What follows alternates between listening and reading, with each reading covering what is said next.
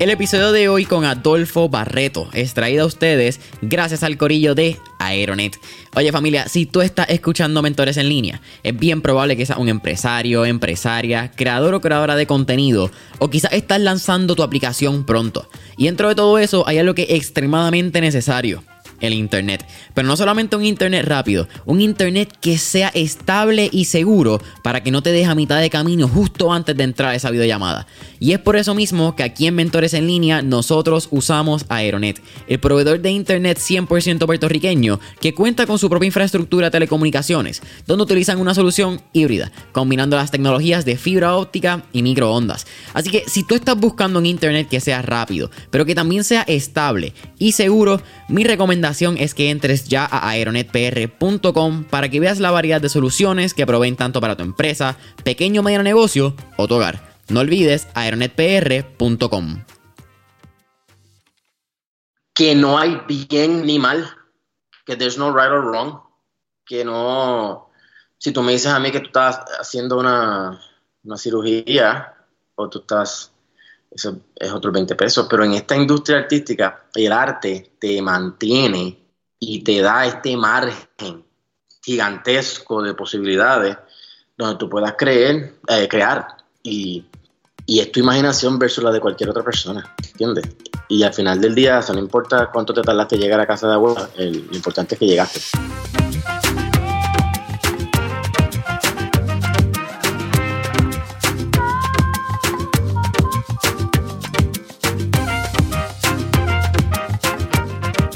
¿Qué es la que hay familia? Mi nombre es Jason Ramos y bienvenidos a Mentores en Línea, un podcast donde hablamos con los empresarios e influencers responsables por las marcas más destacadas, para que así conozcas quiénes son tus mentores en línea.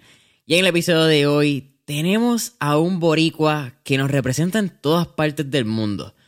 Él es Adolfo Barreto y como estaba diciendo es un Swiss Army Knife. Este hombre impresionante. Es maquillista, es coreógrafo fue bailarín, es actor, director y es el Head of Makeup para O by, Cirque du Soleil. Adolfo, ¿qué es la que hay? Bienvenido a Mentores en Línea. Un placer, un placer. Para el placer es mío estar aquí. Gracias a un millón por la invitación y por ese tronco de introducción. No, gracias a ti por decir presente. Estamos aquí conectados Puerto Rico, Las Vegas. Y de verdad que tengo que empezar con una pregunta bastante puntual que me llamó la atención de research que hice tú desde chiquito siempre supiste que querías tener una carrera en la arte. Creo que viene bien inculcado familiar, si no me equivoco, por el lado de tu mamá. Eran todos músicos, hacían instrumentos. Tú eres el único que no toca instrumentos, si no me equivoco. Yo soy el único que no toca instrumentos. Intentaron muchas veces, pero no lo lograron. Eh, yo intenté, yo bailo, yo siempre bailé, canté eh, y actué, pero las manos para tocar instrumentos no las saqué. Todos los demás las sacaron. Piano, acordeón, guitarra, todo, pero yo no sé. Cuéntame de, de eso, de conocer que tú querías una carrera en las artes cuando eres un niño. Y porque creo que hay, y te voy a preguntar cómo pasa esta experiencia, pero creo que hay unas experiencias bien particulares cuando tú estás en 10, 11, 12, donde todas las maestras te dicen que tú vas a estudiar en universidad o qué tú haces cuando seas grande. Y de momento Adolfo dice, yo quiero hacer algo en las artes. ¿Cómo pasa eso y siempre fue una seguridad que tuviste en ti mismo que lo ibas a lograr? Eh, no te puedo decir que estaba seguro de que lo iba a lograr porque realmente son un poquito fuerte de decir, ah, yo siempre supe que iba a lograrlo. Porque todavía es la hora que hay cosas que me gustaría hacer que no he logrado, para ser honesto. Pero de chiquitito siempre lo supe y, y, como lo había comentado anteriormente, mi mamá siempre me puso en todo cuanto campamento había de arte, de actuación, de pintura, de, de todo tipo de arte. Yo siempre estuve bien relacionado con los artes, eh, no solamente en la escuela, pero en mi casa, yo solito, en mi, eh, creando mis propios proyectos. Y yo, yo me acuerdo, yo me acuerdo, mi papá tenía una cámara grandota de esas que se aguantaba en el, en el hombro. Y, y, yo la cogía, la ponía donde podía ponerla, y hacía peliculitas y hacía videos y, y yo hacía, Y siempre bailando en la escuela. yo realmente siempre estuve bien relacionado en la escuela, en todo lo que era la arte la clase de actuación, la clase de teatro. So, a la hora de, cuando llegue ese momento que estás en 11, estás en 12, está esa, esa, el dilema de qué vas a hacer con tu vida y qué vas a, y qué vas a decidir. yo estuve, ahí es que yo entonces yo voy a Sagrado, yo, yo, yo estudié en Sagrado Comunicaciones, como muchos otros.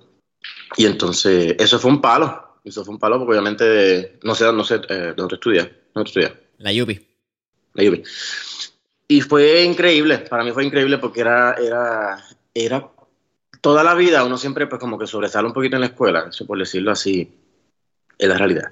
Uno sobresale en la escuela porque uno es pues, el que, ah, aquel es el que baila, aquel es el que pinta, aquel es el que dibuja, aquel es el que actúa, aquel es el nene, o el nene de la escuela, y realmente eres por eres. Uno siempre pues tiene ese, esa ventajita de que pues en la escuela siempre la gente te ve como que, no como mal estudiante, pero te ven como, ese es la, el artista.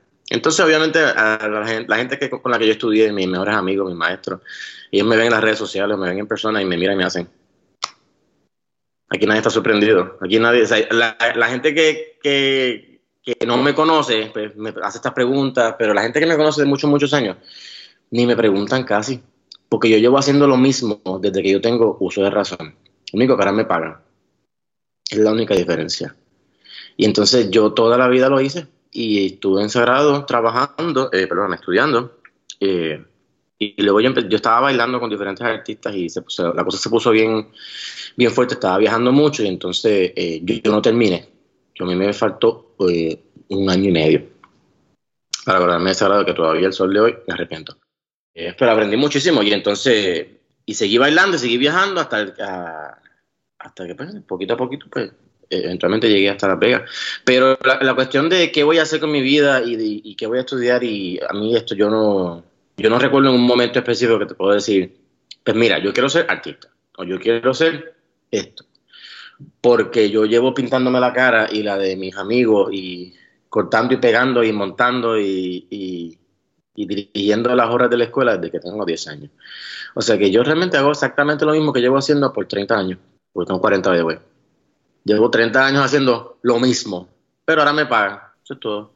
Mano, me parece bien cool porque quizás los que no te conocemos, como estaba mencionando, podemos decir, pues, mano, esa persona tuvo suerte. Adolfo Barreto llegó ahí porque tuvo suerte. A mí me gusta mirar la suerte bajo la definición de Séneca, el filósofo griego, que dice que es que la preparación, la suerte es cuando la preparación se encuentra con la oportunidad. Y aquí me bien interesante porque tú estuviste preparándote o te has seguido preparando, como estás diciendo, por 30 años. Y aquí realmente la preparación nunca fue, ¿sabes qué? Yo me voy a sacar un doctorado, una maestría, voy a pintar. No, simplemente seguiste tus pasiones. Y intrínsecamente tu pasión te llevó a hacer lo que tú amas hoy en día, pero ni siquiera lo miras como que has cambiado. E-, eso me parece tan curioso. Oye, esto es exactamente igual. De hecho, tengo un poquito de un love and hate relationship con la frase de, coño, qué suerte.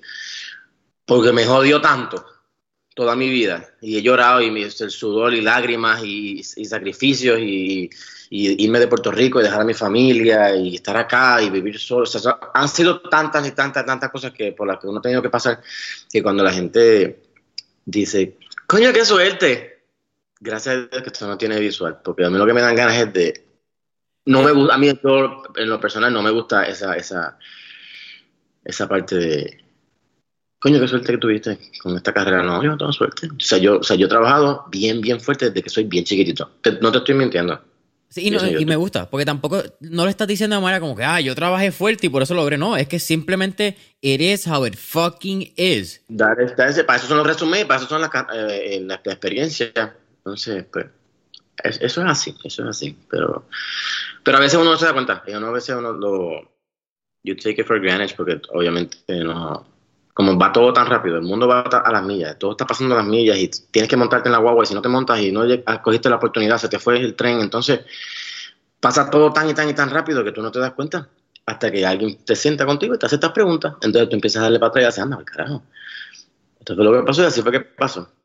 Mira, eh, trajiste un par de puntos que eh, eh, eres una persona extremadamente interesante y me das tantas curiosidades por el mundo de la arte porque, by the way, yo no soy artista. Eh, pinté un poquito. Estuve en la liga de arte de chiquito. Eh, Todos somos artistas, Jason. Todos somos artistas. Y la vida es un show. Lo que hay es que buscar la parte que tú estás. ¿En qué parte tú estás? ¿Cuál es tu, ¿Qué personaje tú eres? ¿Cuál te toca? Eh, which one you're playing. Eso es todo. Pero todo el mundo baila, todo el mundo se mueve, sea bueno, sea malo, con dos pies izquierdos. Todo el mundo tiene arte por dentro. Eso es, tu cerebro está dividido en dos partes el artístico Y de hecho, yo tengo, ah, coño, no, no lo tengo. Y el corporativo, como le digo yo. Y, y eso es así. Entonces, mucha gente pues utiliza 75% del artístico y 25% del otro. En so, en so, en so. En mi caso, pues yo no te voy a decir ni que estoy half and half. Eh, porque yo creo desde que me levanto hasta que me acuesto. Pero eso es así. Todos tenemos el, lado artístico, el lado derecho, de hecho. Del cerebro, el lado, el lado izquierdo el lado serio y organizado, los números, la matemática, la organización, este, todo eso. Y el lado derecho es, olvídate, eso es lo que venga y la creatividad en su máxima expresión. Así que yo estoy, yo creo que debo estar como un, como un 80 y 20, no sé. ese, ese split me gusta, el 80-20. Mira, tú acabas de mencionar que todos somos una parte del show, somos un personaje. Y yo creo que eso conecta con una pregunta que yo tenía, así que no voy ni a pensarla mucho más. Toma. Tú has tenido la oportunidad de entrar y, estudiar mucha arte. Estamos hablando, si no, tú me corriges, pero de chiquito tú pintabas. Después empezaste a bailar cuando tenías 13 años. Eventualmente, pues, obviamente, llega a maquillaje, maquillaje especiales, actor, director, coreógrafo, etc. ¿Tú crees que haber estudiado todas estas variantes del arte te da una perspectiva 360 que te convierte en la mejor versión de ti cuando vas a practicar una de ellas, porque quizás puedes entender cómo funcionan los otros movimientos alrededor del escenario. 100%, 100%, y me pasa, me pasa en el trabajo muchas veces, porque en el trabajo todo el mundo tiene su task y tiene su, sus responsabilidades, mis responsabilidades de cuello para arriba, todo, que todos se vean espectacular, que todos tengan sus maquillajes, entrenarlos, el coaching. Eh, pero muchas veces tenemos ensayos generales y tenemos este, ensayos con toda la compañía y todo el mundo. Eh, está la luz haciendo algo, dirección, eh, el coreógrafo está allí, el del capitán. Entonces, obviamente uno con, con, todos estos años de... No quiero usar la palabra experiencia porque suena medio copy. con todos estos años y todas las experiencias que uno ha tenido, ya la dije para carajo. No, pero es uh, man. Tú, eh, tú, sí, he estado parado, en, yo he estado parado con un radio en el oído, yo, eh, calling a show, ¿entiendes? Ay, madre, que no me puedo coger ahora. Eh, yo, yo, he estado con un radio, calling a show. Yo he estado llamando cube de luces. Yo soy el maquillista del show. Yo he estado en tarima. Yo he estado de coreógrafo dirigiendo el show. O sea que sí, la, la contestación es sí. Eh, y y lo hago todo, ahora me tengo que ir, ahora en septiembre, me tengo que ir para Tampa a dirigir un show allá en, Tampa. No tiene nada que ver con make-up. Yo voy para allá, yo no voy a, pintar, yo voy allá a dirigir un show y a, y a I'm gonna go and put together a whole show for Bush Gardens. Este, y eso es lo, otra cosa que yo hago. yo trabajo aquí eso, pero viajando, pues trabajo en diferentes theme parks y voy a hago las coreografías y le monto los shows y los dirijo y eso. O sea que sí, es sí, la contestación eh, no tiene otra contestación, porque gracias a papá Dios uno ha tenido la oportunidad de, de hacer lo que me gusta y, y ¿qué te puedo decir? Estar diciéndolo como que me, me da un poquito de cosita porque porque todavía hay tanta gente que no está trabajando, tantos artistas que no están trabajando, cantantes, actores, bailarines, acróbatas. Cuando pasó todo esto, se fue todo a, a la mierda la industria artística fue una de las más afectadas, si no la más afectada en todo este proceso. Y entonces ahora que todo está volviendo a la, normalidad, como quien dice, pues está todo el mundo con un hambre horrible, todo el mundo quiere trabajar, todo el mundo está haciendo todo lo posible por, por, estar trabajando en la industria. Entonces, papá Dios me da la oportunidad de, volver al trabajo, de tener full time mi ciclo de soleil y encima irme para viajar y hacer eh, la dirección y coreografía. So, no me puedo quejar. Eh, no me puedo quejar. Sería bien cabrón de mi parte si yo me quejo ahora mismo. Eh, es bien cool que, lo digas. Creo que no todo el mundo tiene la posición para entender el privilegio que quizás tenemos en el momento y reconocerlo y hacer introspección de eso. No es solamente decir como que, ah, pues dale, tengo el privilegio, fuck you, como que yo lo tengo. Pero pensar, reflexionar y dar gracias por la posición que uno tiene eh, para mí es bien importante. Sí, sí, porque yo no... Yo me fui para Turquía a trabajar en un show, a dirigir un show durante la pandemia. Cuando no había ningún show en el mundo pasando, yo estaba en Turquía trabajando en un show, dirigiendo un show. Esa gente dijo, para el carajo, vamos a abrir un show en un resort por allá en el, sur de, Turquía, una cosa bien loca. Y yo tuve la oportunidad de estar allá. Mientras todo el mundo estaba struggling y los, y los, artistas estaban haciendo otras cosas que no tienen nada que ver con las artes y la gente buscando otros trabajos y developing other skills y yendo a la escuela, whatever they were doing, todo lo que estaban haciendo. Yo estaba trabajando en ese show.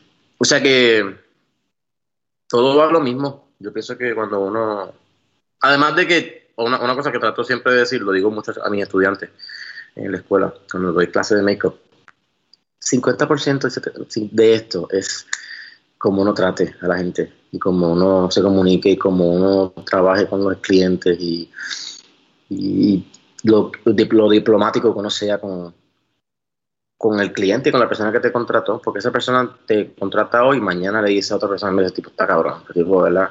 es bien buena gente, no solamente trabaja bien, pero es bien llevadero, trabaja bien con el elenco, trabaja bien con nosotros.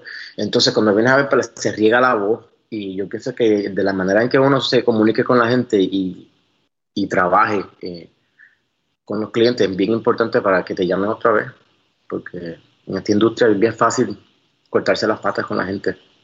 Entonces, yo pienso que es bien importante comunicarse con la gente y de la manera que tú tratas a tus clientes y la gente que, que, que te contrate es bien importante porque así, pues obviamente, uno puede tener una carrera un poquito más larga y entonces crear un nombre un, poco, un poquito más sólido, pues ya la gente sabe quién tú eres como, como director, artista, maquillista lo que sea. Mira, tú mencionaste ahora mismo estudiante y antes había mencionado que no terminaste sagrado y es una de las cosas que más te arrepientes. ¿Por qué te arrepientes de quizás no haber terminado en sagrado? Contando que tuviste la oportunidad no solamente de viajar, pero creo que también de pues estar en grandes shows y, y aprender quizás otro tipo de aprendizaje, otro tipo de academia, pero con un mundo de enseñanzas completamente diferente que quizás no hubieses tenido en Sagrado. Háblame de, ese conflicto mental.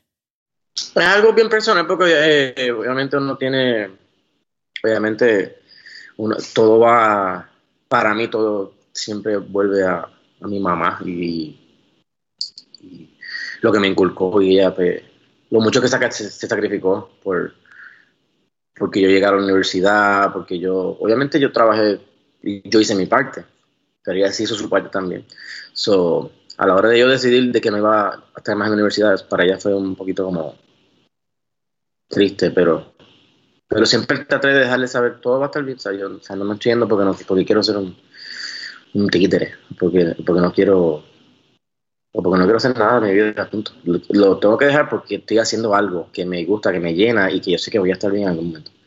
Y entonces, pero después con los años, pues como que, coño, me hubiese gustado terminar. Eh, porque muchos compañeros, realmente, que con los que estudié y que se graduaron, que yo no me gradué con ellos. Pero a la misma vez hice tantos amigos, tantas conexiones y tanta gente linda que, que conocí en, en, la universidad, que realmente no me arrepiento. O sea, no me arrepiento de, de, de haberlo hecho, pero pienso que eh, eh, hubiese sido un poquito diferente la historia. Aún con lo, con lo mucho que funcionó, tal vez hubiese funcionado más o funcionado de alguna otra forma. Maybe nunca me iba de, de Puerto Rico. Maybe me quedaba en Puerto Rico, maybe la historia era completamente diferente. So, no creo. Yo pienso que este, yo pienso que mi vida hubiese sido completamente diferente si yo no hubiese ido de sagrado. Sin embargo, creo, creo que hubiese sido genial. Hubiese sido dentro de la industria, haciendo lo que me gusta, todavía en el ambiente artístico. Pero yo creo que lo que está pasando con mi vida ahora mismo, no creo que, que tuviese nada que ver con lo que me hubiese pasado si me hubiese quedado en Sagrado. So, no sé si hace sentido. Me arrepiento, pero no me arrepiento. ¿Entiendes? Como... Eh, es una de esas preguntas y situaciones en la vida donde uno siempre se va a quedar pensando, what if? Exacto. Como que bueno, pues no, me, no lo hice, pero... Y para ser honesto, o sea, no... Hablando de razón que hay mucha gente con la que yo estudié que tampoco se graduaron, no porque se movieron a otro field, simplemente no se graduaron, punto. O, o se graduaron y no, no, las cosas no han ido tan bien como pensaban que iban a ir. Eso esto es bien relativo. Está la gente que simplemente no va a la escuela y punto, y no va a la universidad y tienen un, un, éxito increíble. Que, o sea, que todo esto es bien relativo. Para mí es algo bien personal, obviamente algo un poquito emocional de que pues, mi, mamá, mi mamá quería que yo hiciera esto y aquello y quería que me graduara y bla, bla, bla, y no lo hice. Entonces eso siempre se me quedó adentro. Pero fuera de eso, me siento súper orgulloso de todo lo que he hecho, tampoco me puedo quejar. Y ella también estaba muy orgullosa de mí, de todo lo que hice. Eso. It out. Va a llegar el momento, familia, que cuando estamos desarrollando nuestra empresa nos podemos sentir un poco atorados porque los procesos dentro de la misma no están siendo efectivos. Y es en ese momento donde tenemos que automatizar. Lo que pasa es que cuando estamos automatizando hay tantas variables que considerar, son tantos proyectos que te vienen a la mente y eso es sin contar la cantidad de innovaciones que pueden haber para tus actuales procesos y procedimientos. Entonces, ¿qué pasa cuando tu equipo necesita ayuda de los expertos en automatización y no saben a quién llamar? La respuesta es JC Automation. JC Automation es una firma de ingeniería que cuenta con sobre 24 años de experiencia sirviendo a la industria de las ciencias vivas con sus procesos y procedimientos de automatización, control industrial y manejo de data. Su conocimiento técnico y vasta experiencia está disponible para cualquier empresa que necesite personas, herramientas y los procesos que han implementado para ayudar con sus necesidades diarias de automatización. JC Automation son los expertos que tu equipo necesita. Y no te preocupes del tamaño del trabajo, pequeño, grande o mediano, porque ningún proyecto de automatización es un proyecto pequeño. Llámalos hoy al 787-716-4872 o visita su página web www.jcapr.com. Nuevamente, llámalos ya al 787-716-4872 o visita su página web www.jcapr.com. Tú acabas de mencionar que quizás tú hubieses quedado en Puerto Rico. Y, quiero ir, yo creo que esto puede ser un podcast de par de horas, así que quiero dar como que ese brinco una vez tú llegas a Las Vegas en el 2005. Pero ahí es lo que tú mencionas, no sé si fue en el podcast con Francisco o, y shout out Francisco Zamora si por alguna razón termina escuchando el podcast. Eh, Probablemente. O no sé si fue en el otro podcast, creo que era No puedo, estoy en ensayo, tengo ensayo, con el corillo de, ese podcast. Y tú mencionas en uno de los dos, porque no recuerdo cuál fue, que tú no te fuiste de Puerto Rico por el ego de decir, no, ya yo crecí suficiente, yo me tengo que ir de la isla para seguir creciendo. Pero si estaba en tu mente que al irte de, Puerto Rico quizás ibas a expandir tu horizonte y vas a tener unas experiencias que en Puerto Rico no hubieses podido tener? Definitivamente, porque no, o sea, es completamente diferente. Yo, si lo dije, yo creo en los dos, pero lo dije de, forma diferente. Eh, uno nunca sabe, uno nunca sabe lo que, lo que le puede pasar. Y yo no tampoco sabía que iba a Las Vegas. Yo inicialmente quería irme a Los Ángeles. Y luego pasó a Orlando y después de ahí, España. Y después dije, espérate un momento, déjame. Y cuando sucedió lo que sucedió, con, eh, que me contrataron en esta compañía para irme a Las Vegas, ahí fue. Y dije, ¿sabes qué? Esto es. Yo nunca, y lo dije también el de Francisco, yo, nunca he ido a Las Vegas, primera vez que yo fui a Las Vegas, yo llegué a Las Vegas con mi maleta en mi mano y por primera vez en mi vida. Y me fui, nunca había experimentado, los otros, los otros lugares había ido ya. Y tenía un poquito de experiencia, y como que como que básicamente yo, yo me fui sin saber qué va a pasar, ¿entiendes? Y yo nunca tuve ningún problema en Puerto Rico en cuestión de trabajo, en cuestión de, de proyectos. Yo siempre estuve trabajando, me mantuve activo, tengo un frío Este, estoy congelando. Eh, mucho, mucho trabajo, hacía muchos comerciales en televisión, este, trabajando en conciertos, bailando. No hacía mucho make pero sí hacía mis cositas. Siempre trabajé hasta el último día. O sea, yo creo que yo tuve un show el día antes que yo me fui de Puerto Rico. So, con eso dicho, yo nunca me fui de Puerto Rico diciendo, ah, yo me voy de aquí, yo qué más yo voy a hacer aquí, yo o no consigo trabajo, maybe alguien me va a apreciar más afuera, bla, bla, bla. Eso nunca, eso nunca lo pensé, nunca pasó y realmente eso no es el caso. Pienso que la gente se queda en Puerto Rico y puede hacer lo que le dé la gana y puede ser su carrera y puede ser súper exitoso, porque hay un montón de plataformas que te lo permiten. Eso en realidad eso no fue mi caso. Pero hay mucha gente que sí lo dice, ay, me voy porque... ¿Qué más voy a hacer en Puerto Rico? Realmente, I disagree. Esa es la parte más... Para mí eso está tan claro. Tengo tantos amigos que han tenido un éxito increíble en la industria que no se han movido de Puerto Rico. Yo lo hice por un cambio y por hacer algo diferente. Y pues me tocó. Me tocó este tronco de, de guisito que tengo ahora, pero eh, está en la ciudad, donde lo que pasa en la ciudad se queda en la ciudad. A menos que vivas aquí. Si vivas aquí, estás jodido. Eso es para los turistas. Ese es el cuento. No, no, creo, creo que es verdad. Lo que pasa en Las Vegas se queda en Las Vegas, pero si vives aquí te jodiste porque te quedaste con el chisme. O sea que hay que, hay que tener mucho cuidado. Yo no, o sea, eso es. Ese es el chiste de local. No, tiene total sentido. Eh, cuéntame lo que es la cultura boricua en, en Las Vegas. ¿Hay muchas personas dentro de la industria del entretenimiento que son de Puerto Rico? Sí, sí, muchos, muchos. De hecho, eh, cuando yo vine para acá, venimos varios juntos y entonces hay muchas otras personas que realmente no te voy, no te voy a decir que los conozco todos porque son un montón, eh, pero hay generaciones, generaciones de cubanos, generaciones de puertorriqueños. Entonces nos mantenemos bien, bastante unidos nosotros los, el grupo de puertorriqueños es que ya sea porque vinimos todos a trabajar juntos en la compañía o ya sea porque pues, vinimos a trabajar pero con nosotros vino pues esposo o esposa o hermano o mamá se mudaron después o mejor amigo, dijo, yo me voy contigo, ¿entiendes? Ahora mismo hay un, grupo bien bonito de amigos acá que seguimos siendo nosotros los que estábamos trabajando en la compañía bailando, más su hermano, su hermana, su papá, su mamá, su esposo, su esposa se casó, sus hijos. Solamente tenemos como una familia acá bien linda. Está todo el mundo parido, un montón de bebés. So, ha sido bien interesante. El, hace 16 años llegar acá con un sueño y, sin saber lo que va a pasar, entonces reunirnos en, las casas de cada uno, con los niños y, todo el mundo con sus trabajos. es bien interesante. Eh, tratamos de mantenernos bastante juntos los puertorriqueños y de estar siempre en comunicación. Yo pienso que, de hecho, anoche estábamos juntos todos viendo el show, porque había dos puertorriqueños en el show que abrió ayer. So, estábamos todos ahí. So, siempre estamos juntos, siempre estamos para arriba y para abajo. Hay, hay, hay tiempos que ni nos vemos porque estamos todos ocupados trabajando, viajando, otras cosas, pero por lo general siempre nos mantenemos bastante unidos y, ninguno trabajamos en el mismo show, solamente ellos dos. Eh, pero siempre nos mantenemos juntos en comunicación.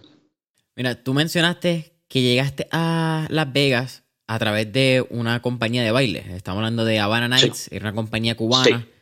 Eh, me parece súper interesante que en esa compañía de un día, de, creo que fue de un día para otro, cerró. Y cerró. Más o menos por el timing, creo que fue como para el 2008, ¿cierto? Entrando con este house market crash. Yo te diría 2008-2009. No estoy claro, claro, claro, pero fue en marzo del 2008-2009. Y entonces cerró. Y nos quedamos en la calle todos, pero gracias a Dios, pues, tuvimos la oportunidad, no la suerte, eh, la oportunidad de, de buquear el trabajo inmediatamente. yo te diría que de todos los puertorriqueños que estábamos en la compañía, todos arrancamos a hacer algo. La semana siguiente, después que pasó eso, todos estamos trabajando. O una audición vino, o hubo algo, alguna llamada, algo pasó que en, cuestión de semanas todos los que está, los puertorriqueños estábamos trabajando en diferentes proyectos y hasta el sol de hoy. Eso no fue bien. Cuando eso sucedió, ¿tú en algún momento tú dudaste de ti? mano, quizás tenga que volver a Puerto Rico, como en qué va a pasar. O quizás había una seguridad interna que tú dijiste por las experiencias que has tenido, ¿verdad? Hablando sin ser cocky, simplemente creo que tienes tantas y tantas y tantas horas en, la maestría, pues practicando en el master, así en la maestría, no sé cuál es el, término. Sí, sí, Mastering, mastering. Sí, ¿verdad? Es como el... Eh, horas con cojones en, en, el, en el taller. Exactamente. tú dudaste o, en el, fue como que sabes que yo sé que yo voy a conseguir algo, no importa en dónde sea, pero... Hubo, hubo, hubo, hubo, un par de días, hubo un par de días que dije, ay, yo me voy para acá. Me voy porque ya esto se acabó. Yo vine a hacer esto, esto se acabó, yo me voy. Para que me voy a quedar aquí. Hubo como dos o tres días de ¿qué vamos a hacer ahora? No sé qué va a pasar. y ya. Eso fue todo, un par de días. Y de momento se una audición y llamaron a fulano, llamaron a fulano, me llamaron a mí. Y ahí fue que yo me fui a viajar el mundo, a bailar y that's it. Y nunca me regresé a Puerto Rico. Me acuerdo que me, preguntaban, ¿vuelves? ¿Cuándo vuelves? Y yo, yo creo que no vuelvo. Yo creo que yo ya, ya yo ya. Ya yo ya. Y, para serte bien honesto, eh, eh, en estos cuatro meses que estuve en Puerto Rico, como no tenía idea de lo que iba a pasar acá con la compañía, los shows, si iban a abrir y cerrar o whatever. Hubo un momento también donde dije, pues mira, sabes que me voy a quedar. Me voy a quedar porque puedo quedarme, ¿entiendes? O sea, yo eh, va, a tomar un poco de tiempo para adaptarme, pero tengo un montón de amigos que son increíbles, que, que cuando mencioné ese ese plan en algún momento, no hicieron más nada que conectarme con todo el mundo y darme la información y me, y me movieron para aquí y para allá. Y cuando yo estuve en Puerto Rico cuatro meses, en los últimos dos meses estuve trabajando todo el tiempo, haciendo chavos y, y conectándome con todo el mundo, con la industria, con la industria de artística, bailando, O sea, realmente me pude conectar en, bastante rápido en esos últimos cuatro meses que estuve en Puerto Rico.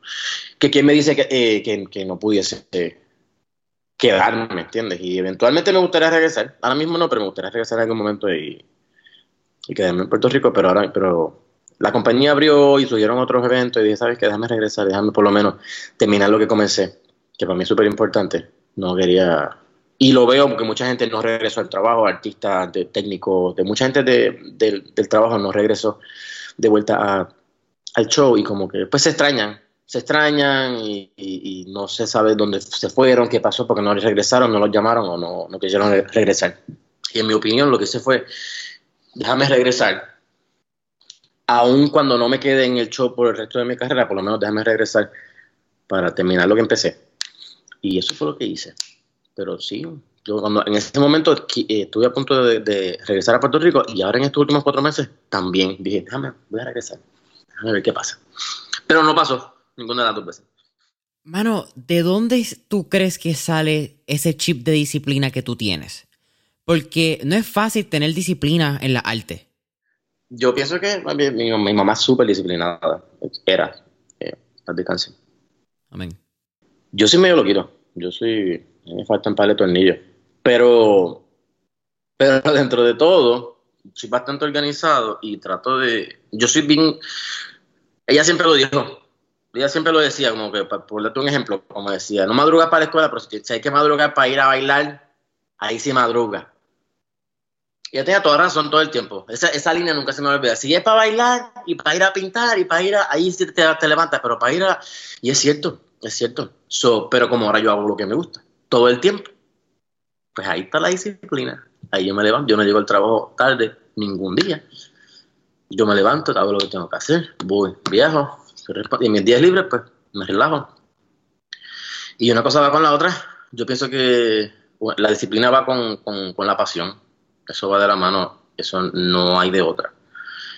Y pues si hay gente, al César lo que te César, todo el mundo tiene una experiencia diferente y si pues, te gusta y tu pasión está en, no quiero ni mencionar nada, ningún ejemplo, si tu pasión está en donde quiera que sea y te gusta hacerlo, tú vas a estar ahí todos los días de tu vida y tú lo vas a hacer bien y tú te vas a preocupar porque tu trabajo esté bien hecho. Pues en mi caso, así me siento yo. De ahí viene la disciplina.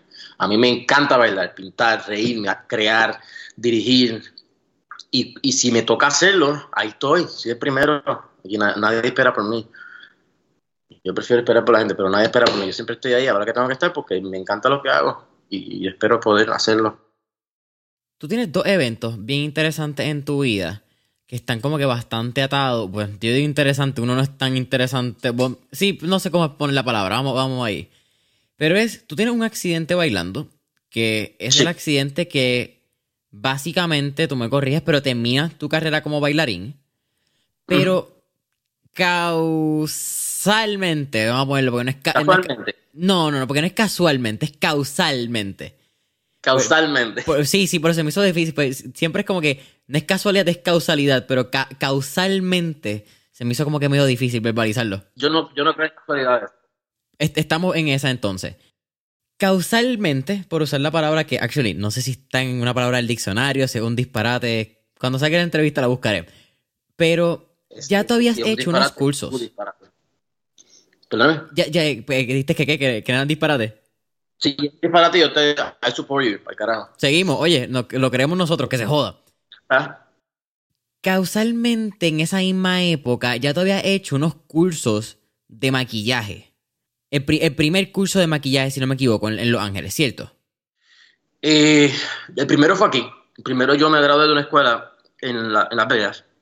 Eh, de maquillaje bastante normal y más, un poquito más básico. Y entonces en Los Ángeles me mudé después más tarde, varios meses, a estudiar efectos especiales, eh, algo más teatral, stage makeup, lo que hago ahora realmente. So, fueron diferentes. Una fue aquí y la otra fue en Los Ángeles. Cuando pasa el accidente, ¿tú estabas consciente que maquillaje y pues todo lo que es special effects iba a ser la próxima ruta? ¿O por un momento tú dijiste, hasta aquí llegué? En algún momento, yo, obviamente, llega un punto donde uno dice, se odió. O sea, ¿qué voy a hacer ahora? Eh, yo estaba, yo siempre me estaba preparando, pero realmente no sabía cuál iba a ser el, el, desenlace de la historia. Y realmente, cuando terminó, cuando me lastimé en ese show, yo nunca regresé al show. Y entonces, yo me recupero, después de un tiempo me recupero un poquito y regreso a otro show que se llamaba Show in the Sky. Ese fue lo, ese fue lo último que hice. Entonces ese show cerró. Y cuando ese show cerró, ahí fue donde, donde, se puso la cosa bien fea. Pero automáticamente, una vez el show cierra, en cuestión de semana, o sea, el show cerró, yo me acuerdo, y en dos semanas me, me llamaron para, para el show de televisión. Ya había audicionado, había enviado todo. Y entonces, en cuestión de semana me llamaron y me fui. Entonces cuando me fui y regresé, ya después de ahí nunca pude parar. No, no, quiero decir nunca pude porque me encanta lo que hago. No paré de maquillar y seguí por ahí eh, creando mi nombre y mi carrera. Y poquito a poquito pues dejé de bailar más y más y más. Entonces ahí fue que me quedé como director y coreógrafo como tal. Pero shows no hice más. No sabía qué iba a pasar. Fue algo bien... Pasó... Pasó lo que tenía que pasar. no, no me puedo quejar. Pero sí pasó... Un, un proceso bien fuerte, pues entonces uno pues lleva tantos años frente al público que abandonar esa parte de estar frente al público para entonces estar tras bastidores, estar dentro del, equipo de, producción, el equipo creativo, que también me encanta. Pero es como es un proceso bien difícil que le, que le sucede a mucha gente, como artistas, como bailarines, actores, mucha gente que eventualmente, pues, no tanto a, actores, porque tú puedes actuar hasta que tengas mil años, pero en, el, en el ambiente de baile, pues muchas veces pasa muchas veces pasa, es decir, no, no muchas veces pasa todo el tiempo.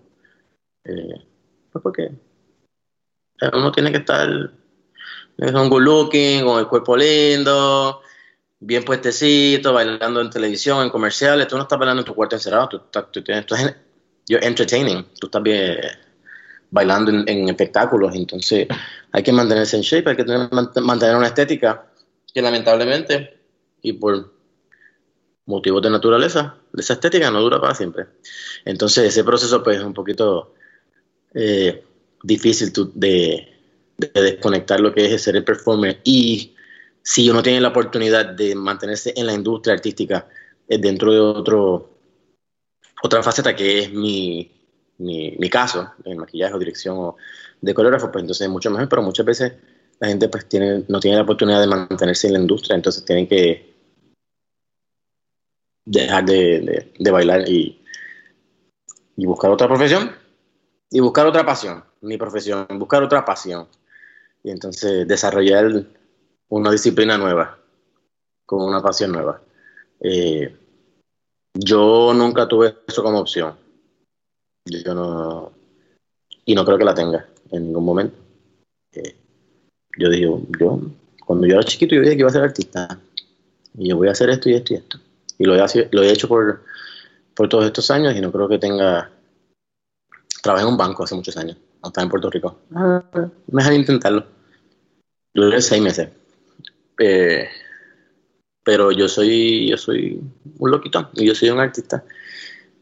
Y yo voy a estar en estas por siempre, si, Dios permite, porque realmente no, no creo que lo pueda hacer. No, no, tengo pasión para más nada. Lo mío es crear, lo mío es dirigir, lo mío es estar dentro de la industria. Y ya sea en tarima o fuera de la tarima, esta es mi pasión y mi disciplina.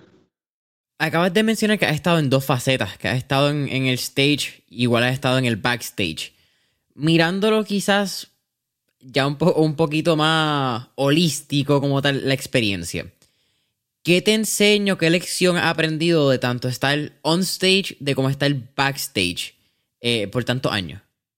Hay varias cositas. Eh, Comenzando porque como performer uno, uno es bien demanding, por usar esa palabra como la más bonita, eh, y no usar diva. Eh, pero uno es bien demanding y uno, pues, uno está en la tarima y uno quiere verse de tal forma y cuando tienes un equipo de producción y tienes mucha gente alrededor tuyo, pues uno, pues realmente uno, al final del día, pues la cara del show, pues es uno o, ya sea no importa lo que sea, si esté de backup eh, con un artista, o, en el circo, o donde quiera que estés, lo, lo que estés haciendo, tú estás en tarima. So, realmente es, tu trabajo es ese, tu trabajo es verte bien, eh, aprenderte lo que tienes que aprenderte y and deliver. Y tú esperas que, que todo el mundo pues haga su trabajo y entonces tú tienes unas expectativas bien altas de la gente que está alrededor tuyo porque obviamente tú quieres que todo el mundo haga su trabajo para tú verte bien.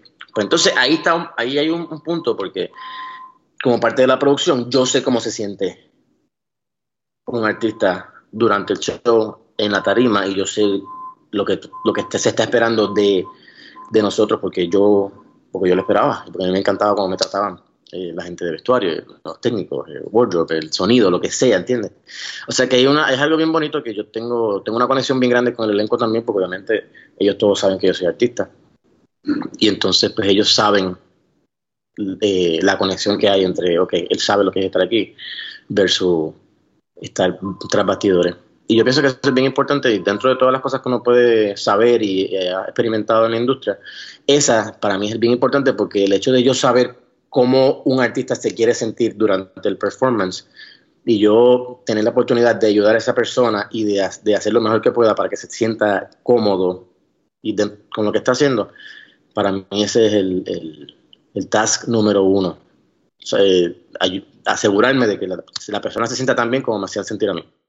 Tú no solamente tienes un, o has tenido un rol backstage, tú también en varias de las mismas facetas como artista has terminado no solamente estudiante, pero también has terminado siendo profesor. Como estaba mencionando, eres profesor, eh, si no me equivoco, en la misma escuela de Los Ángeles donde estudiaste efectos especiales. en las dos, en las dos, las dos. En las dos doy clases. Doy clases en esta y en la de Los Ángeles hago un campamento. después de graduado, después de muchos años, en la de aquí de Las Vegas, once in a while me llaman para dar talleres de un curso y entonces en verano, siempre, este verano no pasó obviamente, pero en verano siempre me voy a Los Ángeles y doy un campamento para niños en esa escuela, que es una escuela bien grandota. Entonces yo, yo dirijo el campamento de maquillaje, efectos especiales y esas cosas para los niños. Y he dado también cursos para los adultos, pero en las dos escuelas he tenido la oportunidad también de, de dar clases en el salón que yo cogí clases, ¿entiendes? De pararme en el escritorio que mi maestro se separaba y, y, y explicarlo. Y obviamente uno, pues eso es es parte del proceso de la vida. Eso es the circle of life, ¿entiendes? Y donde te paras en el escritorio y, muchas veces me sentaba, yo muchas veces cuando me doy clases, me paro en el escritorio y miro en el spot donde yo me sentaba. Siempre lo hago. Siempre que estoy dando clases, miro y como que, y trato de acordarme de, no me pongo muy emocional, pero trato de acordarme de que aquí empezó todo. Y sigo para adelante. No tengo que decírselo a nadie, pero no, no te culpo. Eh, mi hermana dice, tengo una hermanita chiquita, ella dice que yo soy bastante emocional por esa misma pendeja. A mí me gusta como que cuando estoy en el momento soak it in y me gusta como que mirar atrás, ver, como que esta pendeja de vivir el momento. Yo, yo, siempre estoy on the edge. Estoy a punto de llorar porque estoy muy contento o porque estoy triste. Yo siempre estoy a punto de llorar. Siempre.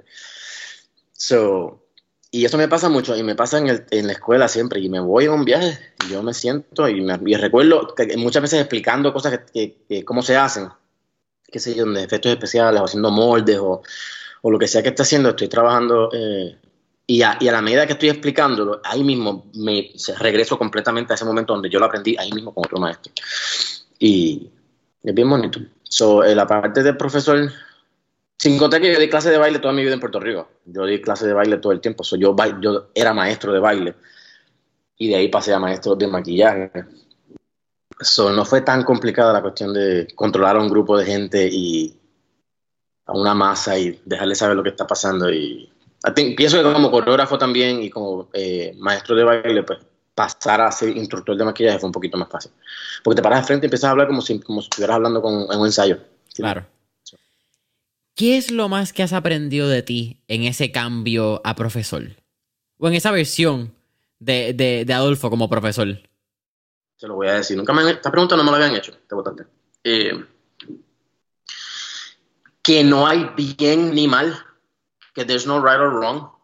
Que no.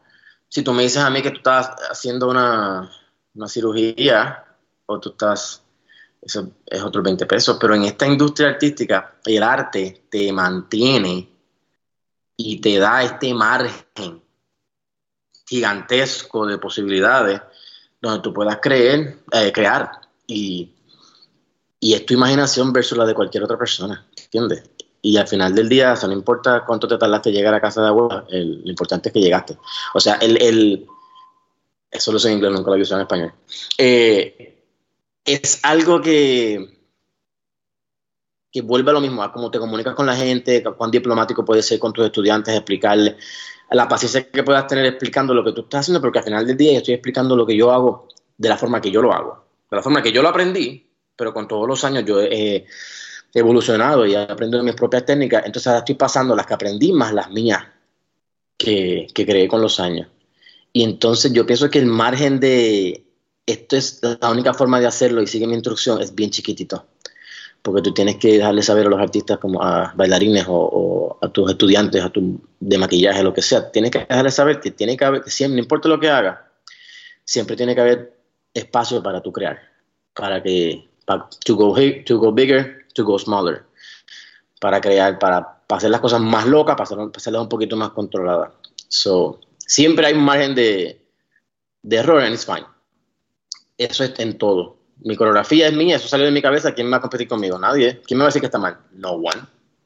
¿Quién me va a decir a mí que, que no, después que nadie? Eso es, mi imaginación versus la de cualquier persona. Voy a caer la computadora. Y para mí eso es algo que, que con, el tiempo he aprendido y me he dado cuenta de que realmente sí hay sus técnicas y hay formas de hacer las cosas, pero al final del día eres artista. Reinventing the wheel. Y bueno, no estamos en la NASA. Esto es arte. El arte es linda. Es una locura. Y por eso hay que estar, hay que tener esa, hay que tener espacio para estar mal. To improve. Y decir, mira, ¿sabes qué? Esto no quedó tan bien, vamos a hacerlo de otra forma. Esto vamos a hacerlo un poquito más grande, un poquito más pequeño, un poquito más bright, un poquito más oscuro. No importa lo que estés haciendo, siempre debes mantener eh, ese margen de error para que puedas crear. Y eso es algo que, he aprendido mucho como maestro y nunca me lo habían preguntado, ¿sabes qué? Tú estás hablando de lo que es el margen de error, pero creo que también con el margen de error entra un fenómeno que es la, querer la perfección. ¿Cómo tú te mantienes suficientemente, no sé ni cómo explicarlo de verdad, cómo tú te mantienes... Para contestártelo. Zumba, me gusta, ya tú sabes la que hay. Porque la perfección es bien personal, va, va lo mismo. Eso va, las cosas van a quedar tan perfectas como tú entiendas que están perfectas.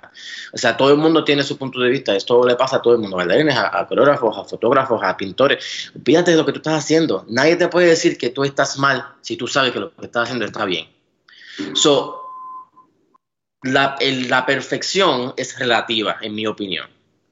Y cuando yo creo algo, una pieza, ya sea de lo, de lo que sea la pieza, la pieza va a quedar bien cuando yo entienda que la pieza está bien y probablemente tú vas a llegar al ensayo y vas a decir qué clase de mierda es esta, porque para ti no está perfecto, o para otra persona no está perfecto, o para que le toque aprenderse el baile, hacer el chochito, no tiene opción, se le cae la boca, ¿entiendes? So, siempre hay un margen de, volvemos al mismo, al margen de error, al margen de, de creatividad. Cuando tú, yo trabajo con, con, directores, con productores, y tú eres el director, el productor va a venir donde ti, y siempre va a haber así lo más perfecto posible lo que hayas hecho, siempre va a haber un momento donde esa persona va a venir y va a decir, ahora sí. O esa última pincelada, o ese último, no, me gusta esto, muévelos para allá. Siempre va a haber un margen de error y siempre va a haber un margen de, creatividad. So, la, perfección es relativa, porque lo que es perfecto para mí no es perfecto para ti. A menos que estemos hablando de una cirugía de corazón abierto, ahí no, se puede, ahí no hay margen. Pero estamos hablando de arte. Y eso y eso es así. Eso es así, porque es, todo el mundo tiene una imaginación diferente y un, proceso creativo diferente.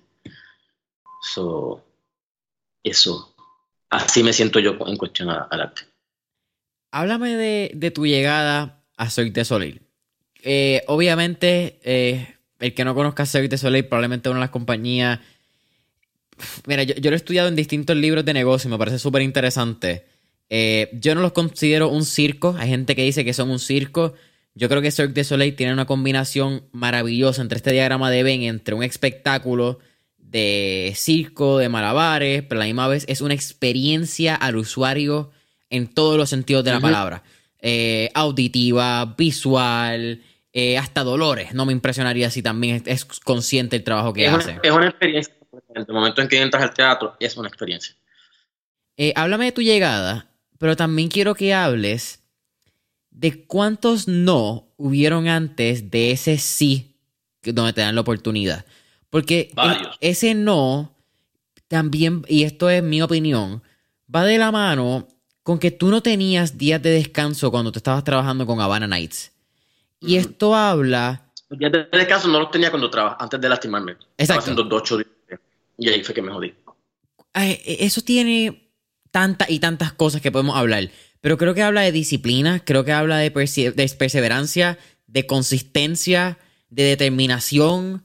Eh, probablemente si me quedo pensando palabras, podemos llenar los dedos de las manos y los dedos de los pies. Pero, más. Sí, eh, háblame de eso. ¿Y tú crees que es natural? Bueno, es que tiene que ser natural para ti porque ya lo has vivido toda tu vida. Yo. ¿Cómo te explico? Es un poco. Es un poco irreal. A veces estar en. estar en. estar dentro de. De la compañía como tal. O sea, y. Y pasa muchas veces, pasa todos los días para serte bien honesto. Y, y, yo me acuerdo estar en Puerto Rico, yo tenía 23 años. Eso fue los otros días. Eh, y, y, yo me acuerdo, una amiga mía, bailarina, vino y me dijo, yo fui a Las Vegas. Y yo, ¿no tú viste? Me dice, Las Vegas, qué perrería. Me dice, y fui a ver un show que se llama O. Y tienes que verlo. Y me llevó el programa. Tienes que ver esto porque esto está demasiado, esto está a otro nivel. Y me lleva el programa y me lo enseña. Yo me acuerdo ya abriendo el programa, enseñándome las fotos, los vestuarios, los maquillajes, cómo se veía todo. Y yo, yo pues loco, porque digo, wow, esto, esto se ve increíble. Que me acuerdo que estábamos en casa y empezamos a crear un recital para una de las, para, para la escuela de baile que estaba dando clases. Era la, ella, ella era la dueña de la escuela que yo daba clases. Me dijo, esto está brutal. Para el recital tenemos que hacer algo parecido porque de verdad que estoy bien inspired por todo esto. Y me acuerdo crear cositas que eran, yo no vi el show, pero me acuerdo ver el programa y, y, que, y ponerme como bien inspired y crear lo que creen recital. Entonces estamos hablando de que 15, 18 años después, yo estoy haciendo lo que vi en ese programa aquel día en la escuela. Y a mí eso a mí me, eso me vuela la cabeza a veces, muchas veces. Y a veces eh, hago piezas de cabeza o, arreglo las pelucas o, tengo que hacer algún tipo de diseño, algún tipo de, eventos corporativos que tienen que ir los, artistas y no se maquillan ellos, tengo que hacerlo yo para revistas, o para las noticias, o para el Billboard, o para no sé, para lo que sea. Y es una cosa bien loca, porque entonces tú lo haces, porque tu trabajo, estás acostumbrado a hacerlo, ¿entiendes? Y entonces lo haces, y después te quedas como, carajo. Es, es, un, es un trip, es un viaje. Me pasa con eso, me pasa con mis amigos. una de mis mejores amigas, eh, Zoe Cardenal, ella es una de las imágenes del show donde ella está y tú pasas por el mall, el aeropuerto y, la ciudad y tú ves los billboards con ella. Y es una locura. O, ver las guaguas pasando con tu trabajo. Es como un, es como un viaje. Es como un viaje que en el que te acostumbras, ¿entiendes? Entonces ya está como que, pues, whatever. Pero es, es un trip, es un trip. Y la compañía te trata a la gente súper bien y y luego de todo lo que pasó, pues estaba todo el mundo con mucho miedo, porque obviamente eso es un logro tan grande. Poder llegar a la compañía y trabajar como performer, en lo que sea que estés trabajando dentro de la compañía, eh, es un logro para todos nosotros. En, I take pride in what I do. Yo soy bien orgulloso de lo que yo hago. Entonces, con todo lo. fue un dolor bien grande.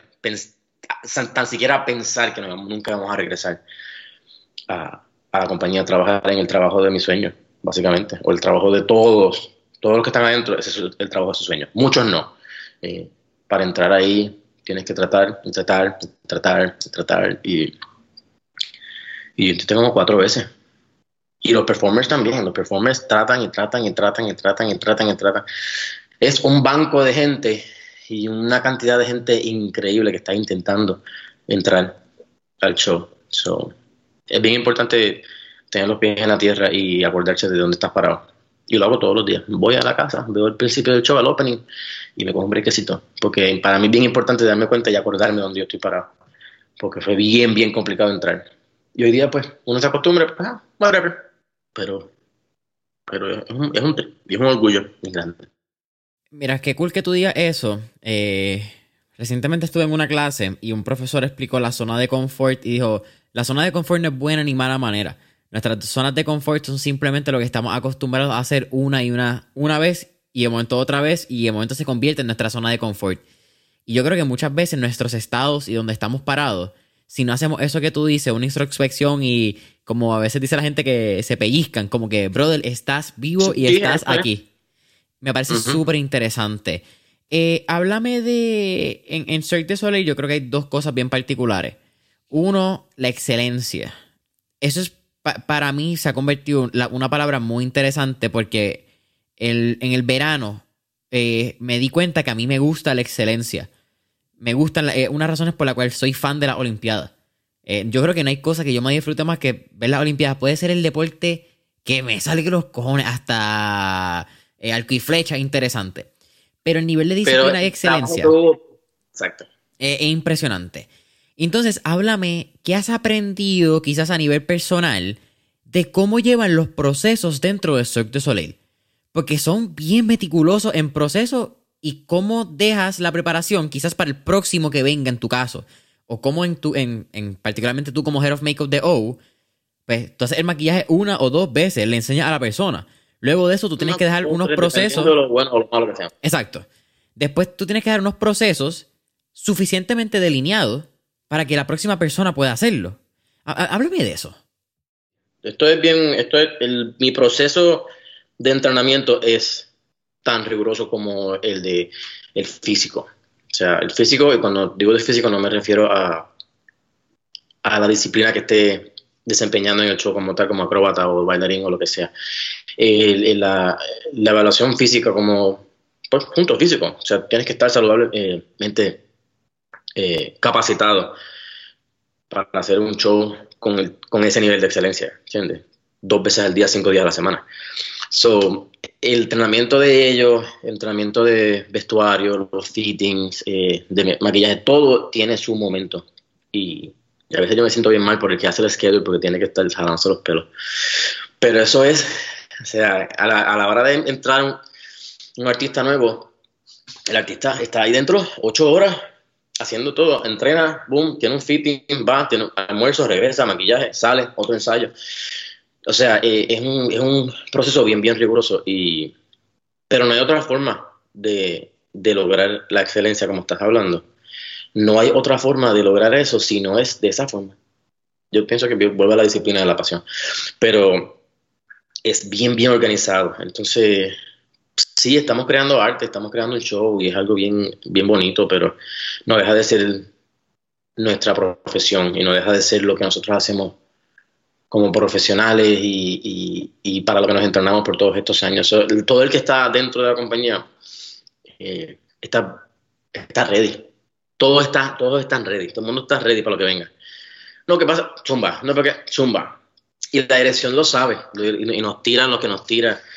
Eh, es un proceso bien largo y es bien complicado, pero, pero se ve, se ve y cuando sube a tarima, cuando el show abre, eso, esa, esa, imagen, esa primera imagen que tú ves, que tú sabes que tú fuiste parte del proceso de integración de estos artistas y, de, y del show, punto, no solamente los artistas, de la creación del show. Al final del día no es solamente un artista, son 50.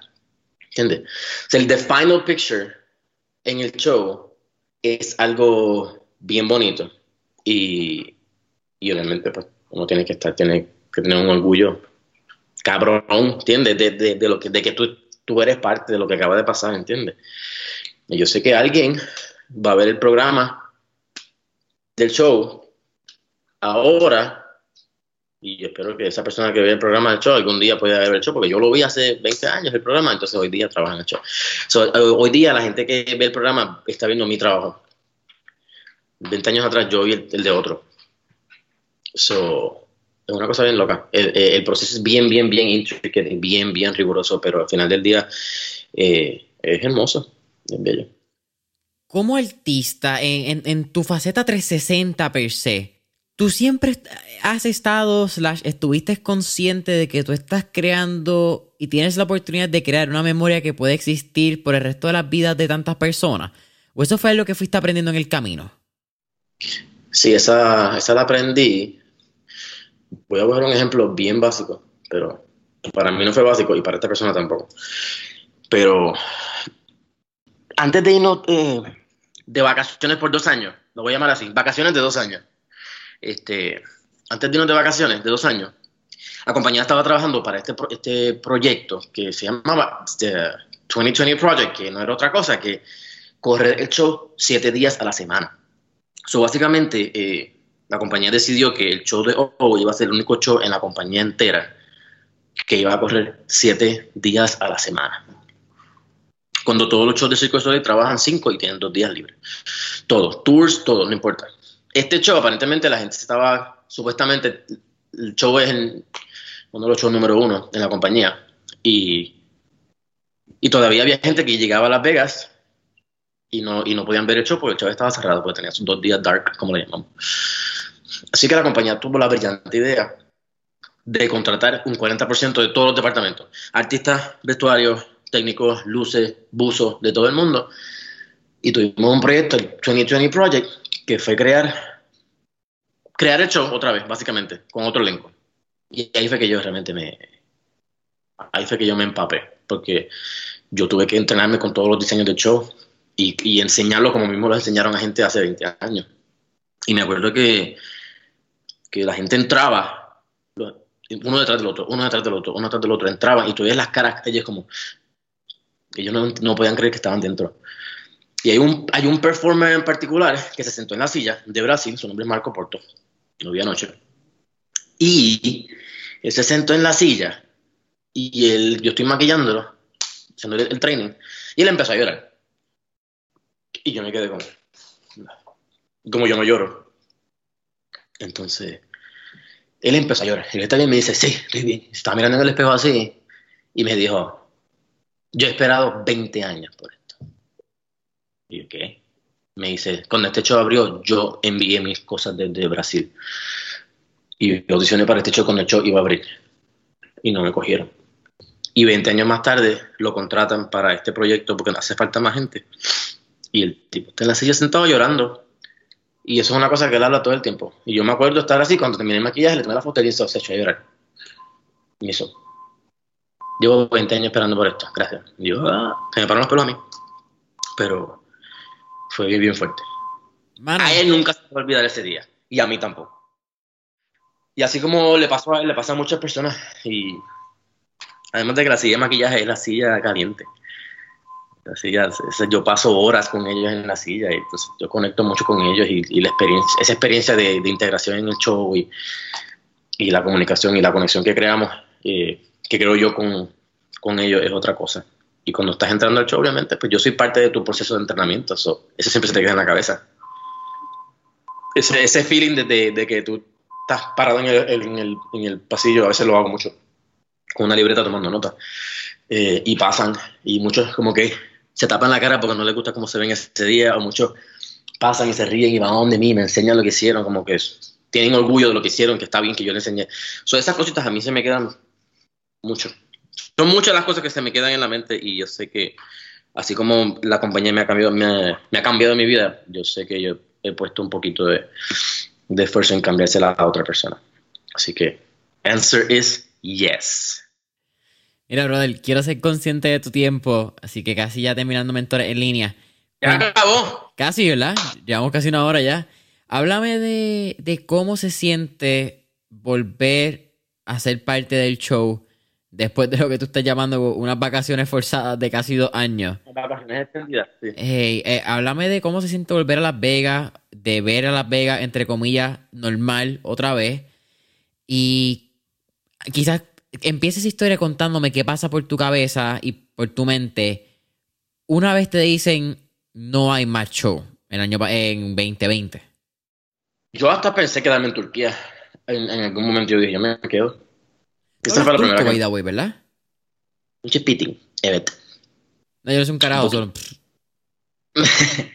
yo puedo, puedo pedir comida, puedo pedir un palo.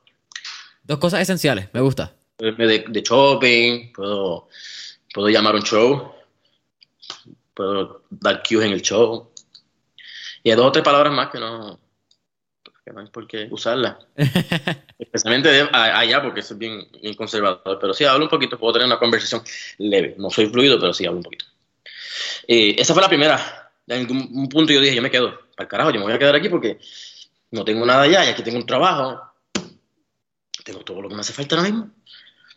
Y entonces después se acabó el proyecto, regreso acá, regreso a Puerto Rico, cuando llegué a Puerto Rico, entonces empezó el asunto de, de cuidar a mamá, y entonces ahí fue cuando mamá pues se partió en febrero 12 del 2021. Y entonces cuando ya pues se nos va, pues entonces ahí yo dije, pues ahí me quedo. Ahí fue cuando dije, me quedo en Puerto Rico. Entonces ahí lo pensé, lo pensé, lo pensé, lo pensé. Y luego de eso, eh, me llaman de la compañía, me dicen, ¿quieres regresar? Entonces ahí todo vuelve y cambia otra vez. Y mi hermana me dice, vete, recupera tu vida porque te has, te has jodido toda tu vida, te has fajado toda tu vida y no vas a dejar todo eso. No es que, puedas, no, es que no puedas ser eh, en Puerto Rico, pero todos estos 16 años que llevas en Las Vegas, en Estados Unidos, que creciendo y, y, fajándote por lo que tienes, pues eventualmente, eh, lamentablemente puede que lo, lo, tires por la borda si no regresas. Entonces eso fue lo que hice cogí mis cosas, regresé a mi oficina a, a terminar lo que empecé. Y lo que viene detrás, pues, no estoy claro. Pero yo sé que va a ser bien bueno. Pero por ahora me quedo ahí en el show y, y a ver qué viene. Tú eres el menor de tres hermanos, ¿cierto? Cuatro. Cuatro. ¿Tú crees que parte de por la cual eres un showman es porque eres el menor? Es probable. Es probable. Nosotros somos, cuatro generaciones casi completamente. Mi hermano me lleva seis, pero mi hermana le lleva ocho a él y mi hermana mayor me lleva dieciocho. O sea que nosotros somos generaciones bastante separadas. Más cerca yo, so, yo siempre, o sea, nosotros nunca eh, estuvimos en el mismo loop. Yo siempre, yo fui el menor cuando nací y yo todavía, con 40 años, yo soy el menor, ¿entiendes? So, yo, o sea, we're never gonna catch up. So, sí, ahí pienso que hay un poquito de, era de que es el bebé, de que es el chiquito, donde... Sin contar que, o sea, no quiero quitarle a mi arte y a, lo que yo pueda poner, traer a la mesa en cuestión de, de capacidad y de, y de arte. Pero, pero sí, maybe, porque era como obviamente, vamos a, vamos a llevarla aquí, vamos a llevarla allá, vamos a llevarla al talent vamos a ir a ver el talent vamos a comprarle esto, vamos a comprarle este vestuario, vamos a... Siempre yo pienso, maybe que el añoñe puede que tenga algo que ver con, el, el, éxito.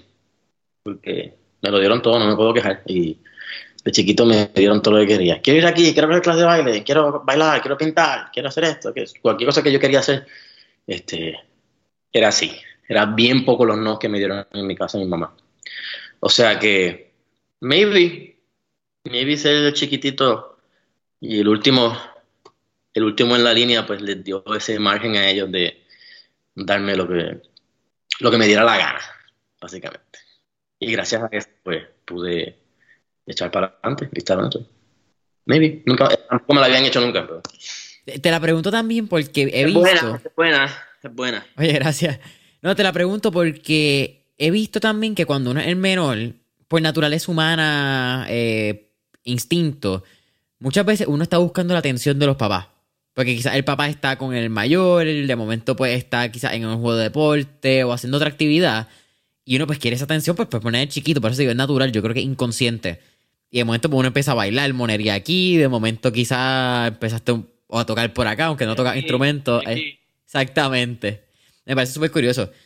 Oye, bro, última pregunta. Nunca lo había pensado de esa forma, pero it is what it is. Yo pasé, más, yo pasé en la casa más tiempo de lo que pasaron los demás también mis hermanos todos se fueron a estudiar a la universidad o se casaron o se mudaron de la casa mucho antes de lo que yo me fui. Yo pasé más tiempo en la casa. Y siendo el menor, pues obviamente dentro de todo esto, pues había un añoñe adicional. Estás en lo correcto. Nunca me habían preguntado esto, pero yo creo que acabas de dar en el clavo. Porque dentro de mis capacidades y lo que puedo hacer como artista, yo pienso que eh, eso es el, el, el Younger Child Syndrome o el Only Child Syndrome. Eso pasa mucho el Only Child es medio raro. Medio fucked up a veces también. No con la ¿Tú eres hijo único? No, tengo una hermanita. Ya. Ah, tú eres el mayor. Sí. Eh, por eso también te traigo la, dinámica. Entonces, obviamente, hasta el suelo, pues yo tengo, o sea, yo soy un adulto ya, pero yo todavía llamo a mis hermanos, a mi hermana, a consultar lo que sea que vaya a hacer. Mira que tú crees de esto, mira que tú. Y yo, So, siempre yo, siempre, I always look up to them, no matter what. Y siempre, siempre que digo algo, pues, coño, déjame llamar a mi hermana a ver qué dice. Déjame llamar. Así yo esté claro lo que yo tengo que decir y decidir. Como quiera llamo a mis hermanas y mi hermana me dice, ¿qué tú crees de esto? Y siempre les consulto. ¿Y tu hermano es seis años mayor? Yo tengo uno de 40. Espérate, mi hermano tiene 46. Mi próxima hermana tiene 50. Y la que le sigue. 18, que es la que me mencionaste. 56. 56, 16. So, la mayor me lleva 18 años a mí. So, suena un montón, pero yo tengo 40. So, realmente vamos, vamos para viejos, no vamos para jóvenes. Claro. Pero en definitiva, sí, el más cercano era mi hermano, que fuimos a la misma escuela, que pero obviamente cuando él graduó de cuarto año yo todavía estaba en quinto grado. O sea que yo realmente tuve ese, un lapso de tiempo bien grande donde pues yo estaba solo y no era hijo único, pero pues hacer lo que me daba la gana en la casa. Y tenía la casa para mí, para hacer regueros, para brincar, para saltar, para montar escenografía, para pintar, para lo que me diera la gana. So, maybe tiene algo que ver con el proceso. Mira, brother, última pregunta antes de entrar al round de fuego que siempre hacemos al final. Anda. ¿Cuál ha sido, y esto es también entrando en tu faceta como artista, y yo creo que en el mundo de la arte es bien complicado a quien tú escuchas, a quien tú le haces caso, porque es un mundo que, necesariamente en mi opinión, yo como estamos hablando, no es mi campo, pero creo que no, no todo el mundo ha sabido navegar las rutas como uno quizás quisiera. Así que te hago... O como te... Exactamente.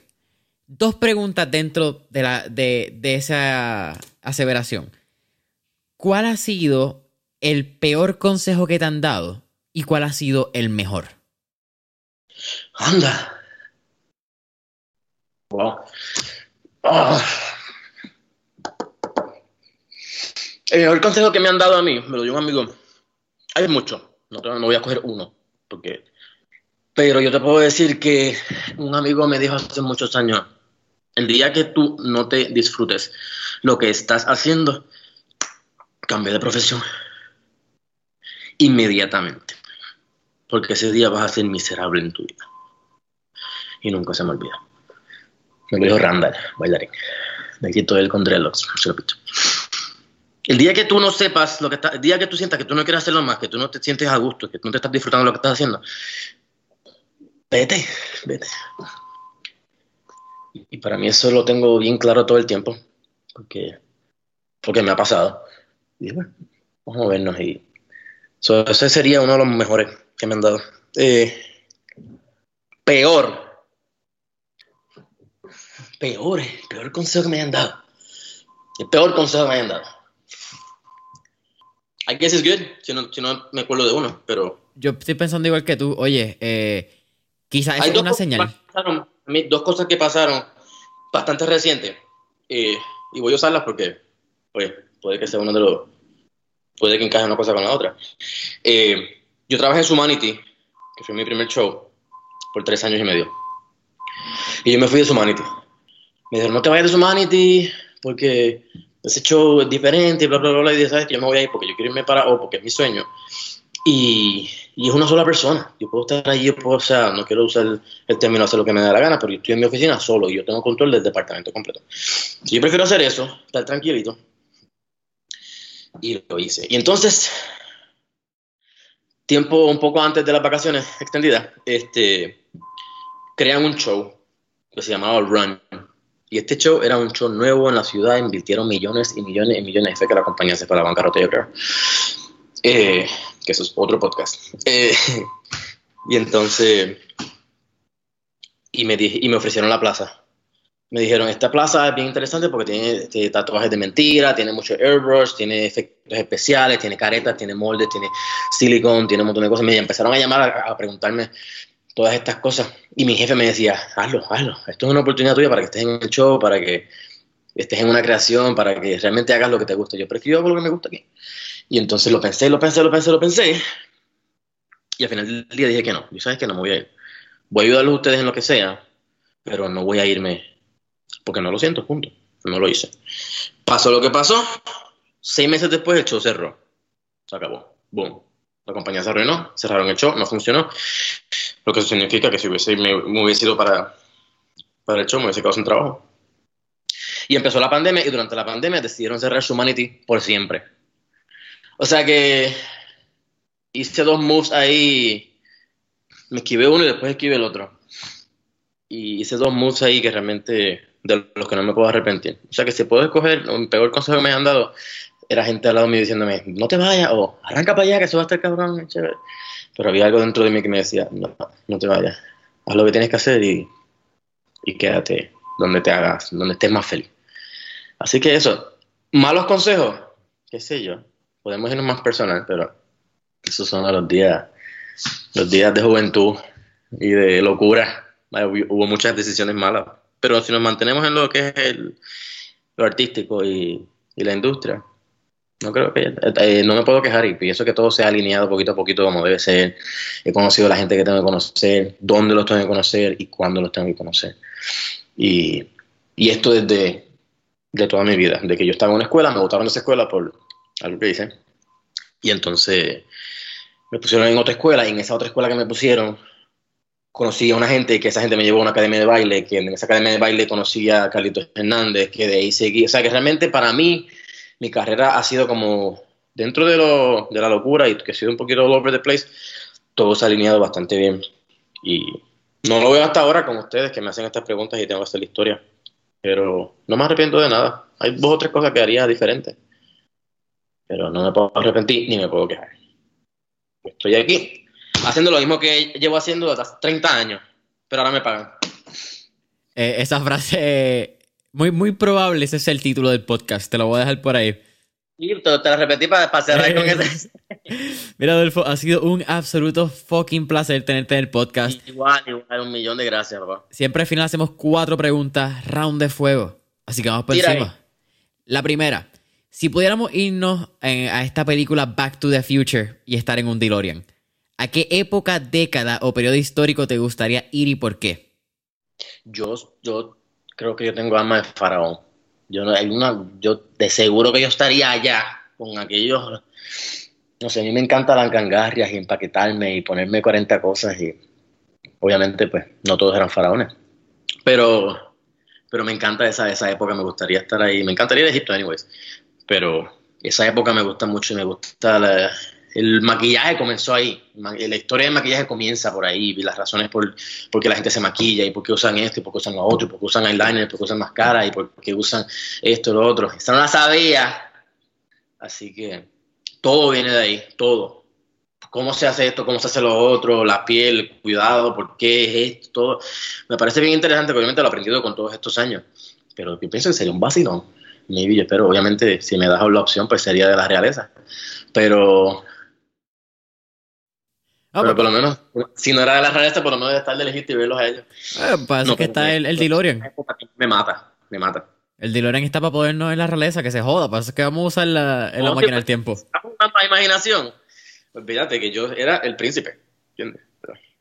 Qué loco. No, y, y, tú dijiste que no lo sabías, definitivamente. La pana de Nefertiti. O sea, Nefertiti y yo jangueamos, ¿entiendes? Esa, esa, era, esa era mi, mi minga.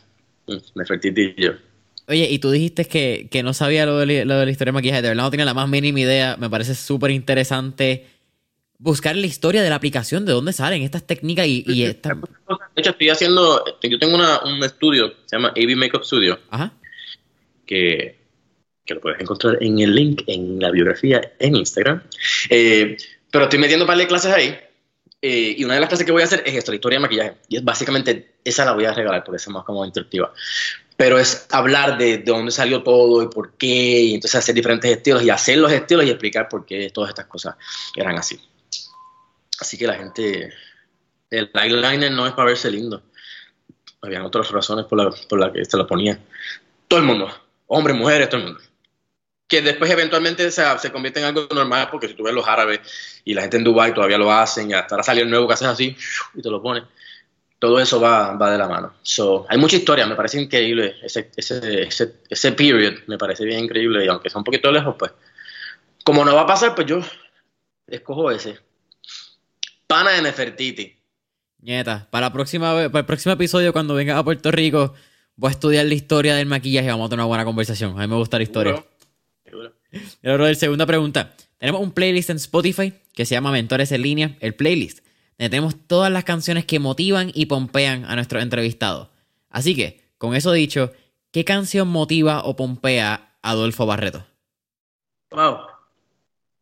Ahora mismo o en general. La que tú quieras. Te lo voy a dejar a ti. Son tantas porque es mi vida. Eres bailarín. O sea, estamos, llevamos en silencio hora y media, pero ya esto se acaba. En cuestión de Alexa tiene que empezar a cantar porque eh, yo no puedo vivir sin música, es mi vida. Hay un DJ que se llama Sango, un DJ brasileño. Y es, una canción que se llama Dance for Blessings. Y es una canción que no tiene letras, no tiene nada. Me parece bien interesante. Me parece que es una, una canción que tiene diferentes estilos dentro de la misma. Un poquito larga. Pero te lleva en un journey de diferentes estilos y tienes un mood y de repente te cambia el mood y de repente te cambia el mood y me gusta mucho. Eh, y es bien inspiring y la conocí durante las vacaciones extendidas. Eh, me gusta mucho esa. Eh, no me gusta la música triste, porque la música triste me pone bien triste, como ya sabes, soy bien emocional. Entonces, en la electrónica pues tiene su momento. Esto es un DJ, es una fusión de electrónico con, con, con RB, con, con samba. Es como es todo mezclado en, en, una. Y es una canción bien bonita, no tiene letra. Y ese álbum completo para mí es, es un palo. Yo me pongo los headphones y me voy a un viaje, me empiezo a crear y pongo a pintar. So, ese, yo te diría que ahora mismo ese es uno que lo pongo ahí que suene cuantas veces le dé la gana. Bien. No sé si te va a gustar, pero inténtalo. Oye, a mí me encanta Brasil. Brasil particularmente tiene... Y entonces lo escucha. Eh, Brasil tiene hasta el funk. Eh, ese chucha, cha, cha, cha, que es bien particular. Tiene todo eso, tiene de todo, tiene de todo, tiene, pero tiene, es bien bonito. es, un, es, un, es un track bien cabrón. Y, y eso. El nombre. Porque lo demás se escucha en todas partes, pero esa nunca la escuché en radio, la encontré una vez en, Spotify, estaba navegando y encontré Omar Savior, que me encanta también, entonces pasé de Omar Savior a Omar Savior en Sango y después me fui a Sango solo y entonces ahí fue que lo encontré. Que esa combo también es bien bueno, eh, Omar Savior en Sango es como bien espiritual y bien... Es medio sexual, tiene mucha letra y me puedo distraer un poco, pero cuando no tiene letra, pues te la pongo yo o me muevo yo o creo lo que me da la gana. Eso no tiene... Le pongo lo que le falta yo. So. Brother, tercera pregunta. ¿Qué tres libros les recomendarías a nuestra audiencia? Tengo, te voy a decir el primero que me regalaron y me lo regalaron cuando cumplí 20 años. Digo, he leído libros cuando pequeño, pero yo me acuerdo con, nunca me voy a olvidar. Me hicieron un cumpleaños sorpresa en Puerto Rico y, me, y, me, me, regalaron un libro y una botella de vino. Y yo me acuerdo que esa fue la primera vez que me regalaron un libro y una botella de vino. Yo como que, no, carajo. Pero viejo puñeta. Son 20, no son... Eh, Verónica decide morir. Me regalaron ese libro me parece bien interesante y, me lo zumbé hace muchos años. Quisiera decirte todo lo que se trata, pero me acuerdo el impacto que tuvo en mí fue bien fuerte, porque fue la primera vez que alguien me regaló un libro, toma, y no fue, me parece bien interesante. Recetas para vencer el miedo, es un libro bien chiquitito, no sé si lo, lo tienes, pero Recetas para vencer el miedo es un libro que me regaló mi amiga Tamara Libolsi, que la adoro. Y Tamara me regaló ese libro cuando yo me fui de Puerto Rico el día, el último día antes de irme, hubo como una despedida y ella me dio este librito y toma. Dice, este libro, y es un libro más, no es literatura completamente, es un libro que tiene quotes y tiene mensajes todos los días del año. Entonces, básicamente tú buscas el día que y lo que y, lees. Y ese librito lo tengo en la mesita de noche, que está bien bonito. Y el otro, eh, me lo regaló mi hermana, ahora cuando se fue mamá, que estoy bregando porque es bien grande y el tiempo está limitado, pero se llama Keep Your Brain in Good Shape. Y eh, es un libro que mi mamá, mi mamá eh, sufría de Alzheimer y entonces obviamente hay una posibilidad de que todos pues, tengamos genéticamente tengamos un tipo de influencia y entonces es una cuestión de suceso obviamente pues dentro de todo hay 20 cosas que no quiero entrar al tema pero yo me separé durante ese proceso y ahora estoy como que arrancando otra vez en otro tipo de, de vía. Y ese, ese libro se trata de eso, del cerebro, y mi hermana me regaló Keep Your Brain in Good Shape. Creo que se llama así.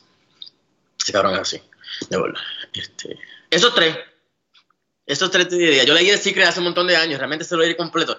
Pero el Secret yo lo veo como que, ay Dios mío, todo el mundo lo estaba leyendo, vamos a leerlo, ¿entiendes? Y me lo chupe. Pero también creo mucho en la ley de atracción y eso es algo que eso es así. Lo que tú atraes en tu vida y lo que tú piensas y si tú lo, lo llamas y, ¿cómo se ¿Cuál es la palabra? If you manifest it, si lo manifiestas, va a pasar. Así que te di cuatro, no pasa que te va a dar ninguno. Mira, no, no me he leído ni The Secret ni Los Cuatro Acuerdos.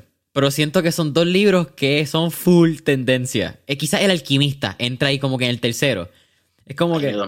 Eh, yo no he leído ninguno de los tres. Quizás eh, estoy ya que me interese y que. Y, y, que me apasione como la disciplina. si no me gusta, no lo voy a hacer. Así que yo pienso que eh, esos cuatro, el secret, keep your brain in good shape, receta para vencer el miedo, y Verónica decide morir, y el secret, te di cinco, caballo, te di cinco. Cualquiera diría que yo tengo una biblioteca en mi cuarto. Qué funny. Adolfo, ¿cuál es tu última pregunta? ¿Cuál sería el último tip o recomendación que le daría a nuestro escucha?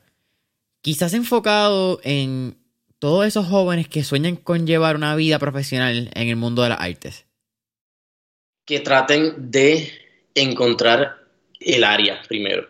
Yo no te voy a decir que yo la encontré inmediatamente, pero mucho, me tardé muchos años.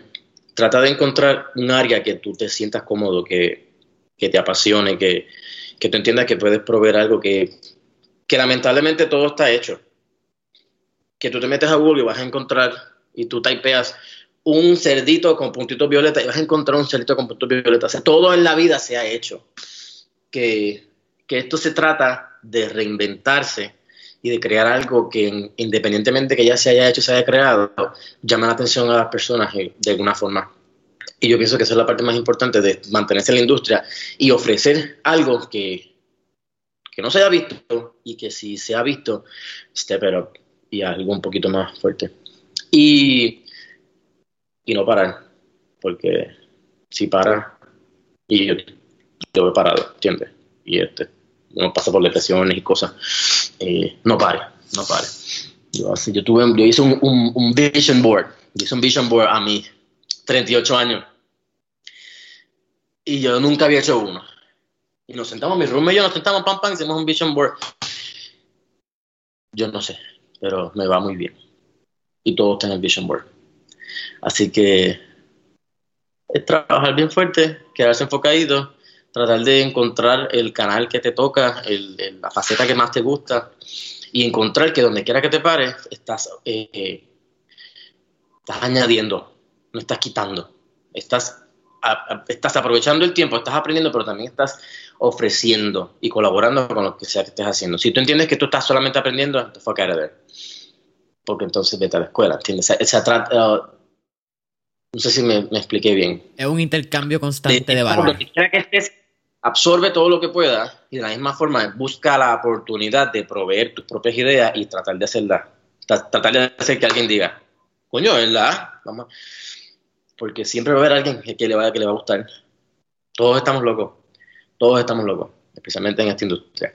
So, siempre, tú tienes una idea, tienes, ah, esa es otra cosa, tienes una idea, quizás no voy a hablar mucho porque está cocinando, pero cuando tienes una idea, por más loca que sea, go for it.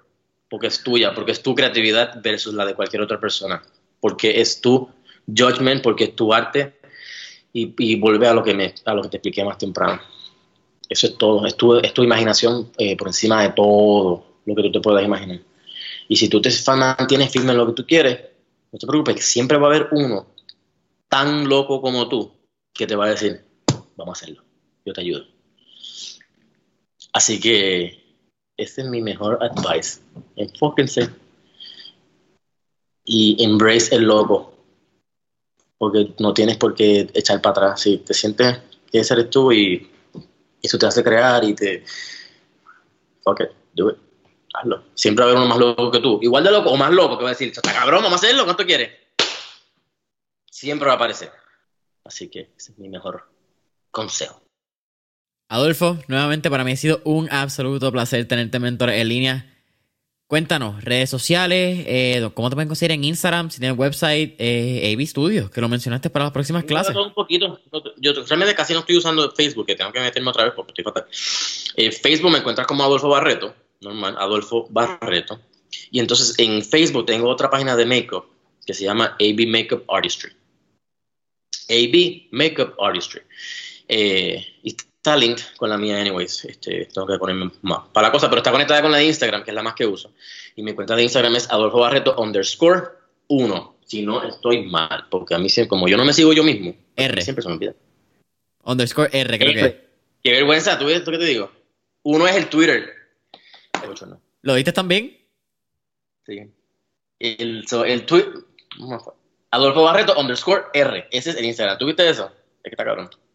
Entonces, ahí mismo en, la, en las redes sociales, en la biografía, hay un link que dice abmakeup-artistry.wispo.com. Tú entras ahí y ahí está la escuela. O sea, yo tengo diferentes cursos de makeup de todos los niveles, básicos, un poquito más avanzados, y esta semana estoy, voy a estar añadiendo dos más nuevos.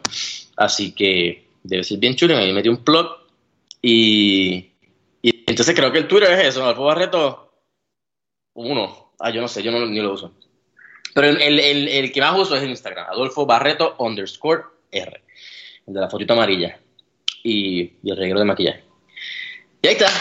¿Qué más te...? Eh, that's it. Vamos. Parte de Seguro Social y el site de calzoncillo, ¿no? Ah, no, ya, ya dijiste toda. Yo creo que con eso casi lo sacan. bueno, te voy a decir una cosa, eso es relativo. Eso es relativo, porque hay que mantenerse en shape.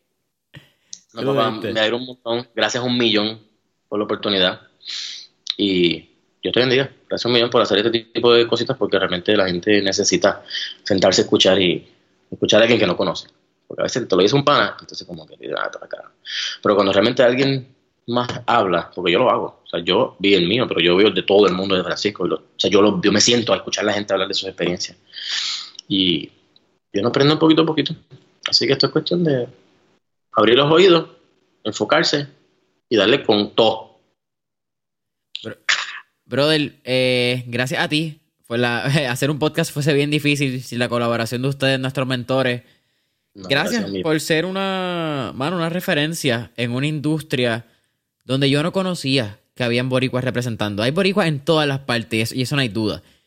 Siempre. Pero encontrarlo y que tengan la disposición a hablar y con la franqueza que tú has hablado es bien raro. Y para eso mi admiración, mi respeto, definitivamente estás en el tope de lo que es la industria de maquillaje y el mundo artístico.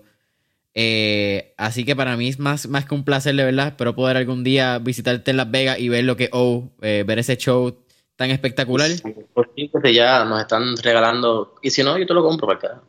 Eso es. Yo, yo, te invito. Me gustaría que, que, que, llegara el momento donde puedo llevarte, puedo llevarte backstage para que veas todo eso. Porque ahora mismo ni tours backstage estamos haciendo porque estamos, todo está tan restringido que no nos dejan traer gente. Pero con todo caiga en tiempo, bien chévere. Pronto. Yo me encargo. Pronto, sooner rather than later, hopefully. Así mismo es. Bueno, familia de Mentores en línea, saben que nos pueden conseguir en YouTube. Les dejas esa eh, subscribe, campanitas para que veas el video más reciente. Eh, venos en Instagram. Eh, nos pueden conseguir también en Spotify. Dale subscribe. Eh, Apple Podcast, subscribe, cinco estrellitas, comentarios. Y hasta la próxima. Hasta la próxima. Hablamos.